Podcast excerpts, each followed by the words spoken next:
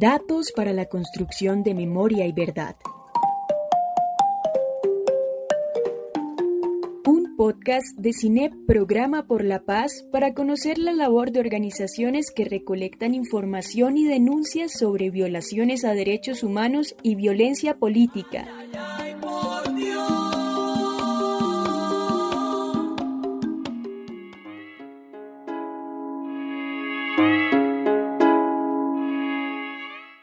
Jurídica Libertad. Astrid Torres, defensora de derechos humanos y miembro de la Corporación Jurídica Libertad.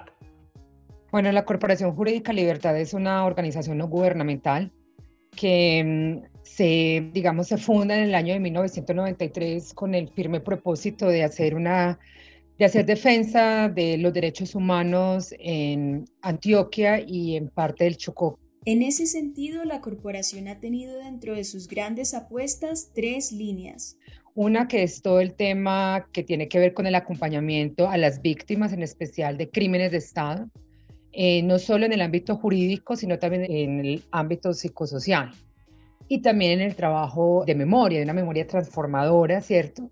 Eh, otra línea que tiene la corporación jurídica es todo el tema de la defensa del territorio frente a un ordenamiento del territorio impuesto por las eh, empresas transnacionales pero también por una planeación, digamos, dominante desde el Estado colombiano, que no conversa con las necesidades de las comunidades y que tampoco, digamos, tiene en cuenta el factor determinante de los bienes comunes. Y la tercera línea, que tiene que ver muchísimo con el trabajo de paz y solución negociada del conflicto y garantías para la labor de los defensores de derechos humanos. Periódicamente la corporación publica informes relacionados con sus tres líneas de acción. El más reciente se titula Paramilitarismo e impunidad, violaciones a los derechos humanos en las zonas 1 y 2 del suroeste antioqueño, entregado al sistema integral de verdad, justicia, reparación y no repetición. Básicamente la corporación tiene varias estrategias de trabajo. Desde dentro de ella tenemos todo el trabajo de talleres psicosociales con las víctimas, fortalecimiento también de las organizaciones de víctimas y por eso hacemos entonces talleres, encuentros, asambleas, intercambio de experiencias, Generamos también estrategias en torno a los procesos pedagógicos de la memoria, de la construcción de galerías de la memoria, reflexiones y apuestas sobre, digamos, la coyuntura en el país y el rol de las organizaciones de víctimas en, eh, la, paz, en las garantías de repetición, ¿cierto? En el ámbito de la defensa del territorio se hace, por ejemplo, constantemente cabildos, eh, figuras, por ejemplo, muy de autonomía del territorio. Y frente al tema de garantías, paz, pues hacemos escuelas también, digamos, mantenemos una línea constante de visita a los territorios, de documentación de los casos de agresión contra defensores y defensoras de derechos humanos en Antioquia. Ya ha pasado el tiempo, dejando secuelas imborrables en mi pueblo los que resistieron su nombre no se los lleva el viento. Contexto de derechos humanos en el departamento de Antioquia. Realmente el departamento de Antioquia, en su nueva de sus regiones, se está presentando una crisis de derechos humanos. El año pasado en, en el departamento de Antioquia se presentaron 24 masacres, ¿cierto? De ellas se presentaron 8 en la subregión del suroeste, eh, se presentaron 12 en la región del Bajo Cauca, otras en el norte y acá mismo en el Valle de Aburrá. Eso demuestra cómo se ha profundizado el nivel de guerra eh, en este departamento, sobre todo después de la firma del acuerdo de paz, donde el Estado pues, realmente no, no, no cumplió su papel, ni ocupó los territorios donde la antigua guerrilla estaba, ni, no los ocupó ni militarmente, pero tampoco los, los ocupó políticamente ni con sus programas. Igualmente el incumplimiento del acuerdo de paz, por ejemplo, en materias como los PEDET o el PENIS, ha llevado a que en estos territorios se, se recrudezca la guerra nuevamente. Según el octavo informe de verificación de la implementación del Acuerdo Final de Paz en Colombia elaborado por la Secretaría Técnica, en los territorios PEDET se evidencia la continuidad de la violencia. La carencia de garantías de seguridad, la debilidad institucional a nivel territorial y los retos en la articulación y coordinación interinstitucional, factores que dificultan la construcción de paz. Si hacemos una mirada un poco a, los temas de derechos humanos, por ejemplo, el tema de desaparición forzada viene incrementándose. En el año pasado en la ciudad del Valle de Aburrá se presentaron por lo menos 340 desapariciones, seguidas de zonas como el Bajo Cauca, el norte de Antioquia, el oriente de Antioquia.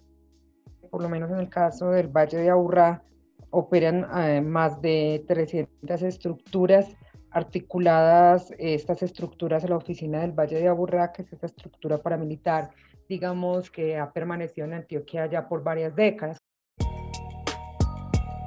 Antioquia es el departamento con más víctimas de desaparición forzada, según los archivos del Centro Nacional de Memoria Histórica. Igualmente con el tema de los homicidios, si bien el año pasado se presentó una reducción de homicidios en varias de las subregiones del departamento, hay otras donde la tasa de homicidio aumentó, sobre todo en la región del oriente antioqueño, que es la región donde rigen temas de megaproyectos hidroeléctricos, microcentrales, el tema de bosques. Llama la atención porque esas son regiones, digamos, que habían estado pacificadas por las estructuras paramilitares, habían estado pacificadas por el mismo imposición del modelo económico.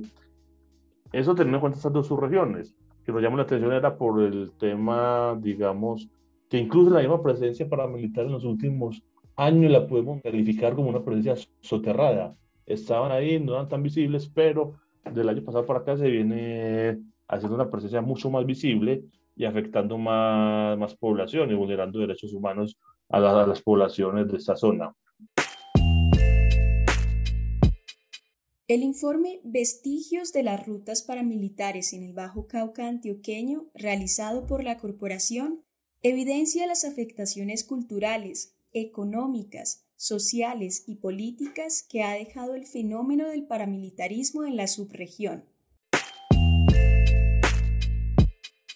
Eh, nos llama la atención por el tema del Bajo Cauca, que nosotros lo seguimos denunciando. El Bajo Cauca desde el año 2017 hacia acá viene en una profundización de, de la guerra, una guerra que tiene principalmente actores paramilitares, que tiene que ver con intereses geoestratégicos y de planeación territorial.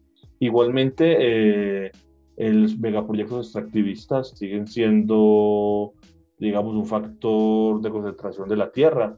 El Bajo Cauca, después del Urabá, del oriente antioqueño, es la segunda, la tercera subregión de Antioquia con mayor reclamaciones de sustitución de, de tierras.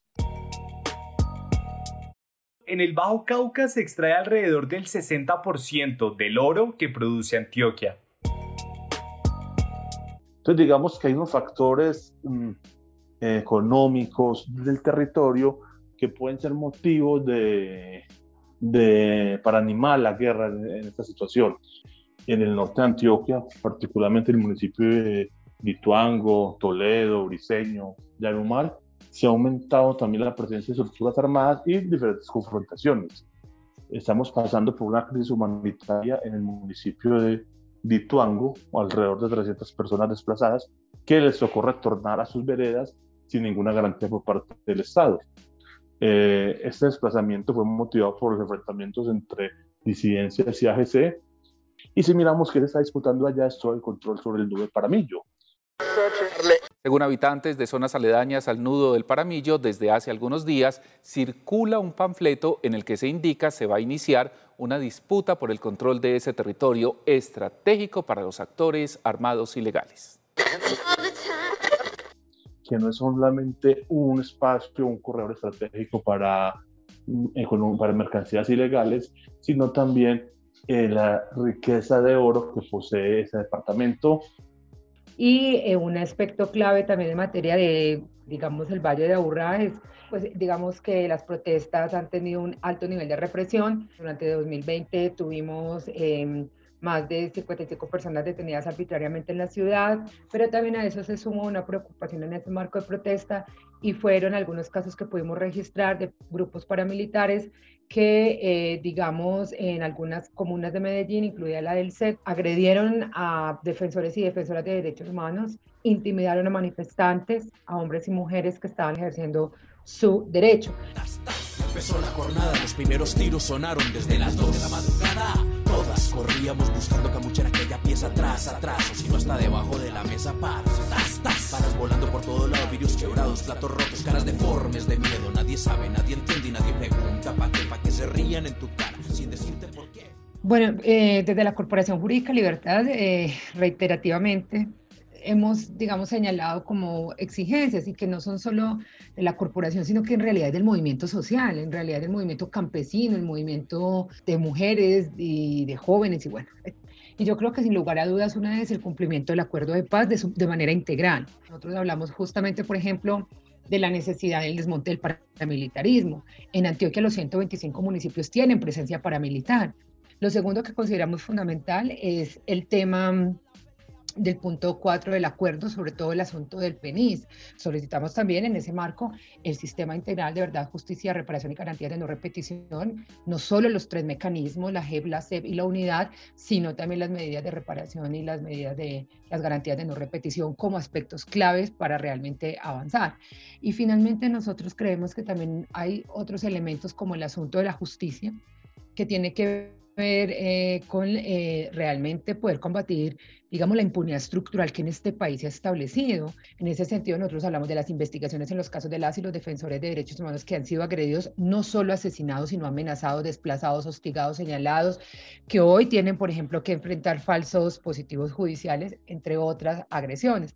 Y creemos que es fundamental el asunto de la solución negociada al conflicto, eh, está el tema del ELN y esa conversación importante del sometimiento de las estructuras paramilitares en el país y realmente de poder avanzar hacia un modelo eh, de Estado y de democracia que realmente sea amplio. Y eso tiene que ver también con solicitudes como la discusión frente al ordenamiento del territorio, que debe, que debe ser un ordenamiento territorial desde las comunidades, ¿cierto? Desde una visión realmente colectiva y no desde los intereses del Estado o desde los intereses de las transnacionales. Y va pasando el tiempo y hoy solo queda recorrer las solitarias calles con la esperanza de volver a creer el sueño de una tierra que con lágrimas en los ojos sus hijos hoy quieren volver a ver. Agradecemos a los artistas C13 y C15 por su música, a Andrés Balaguera por su locución y a Astrid Torres y Winston Gallego, integrantes de la Corporación Jurídica Libertad.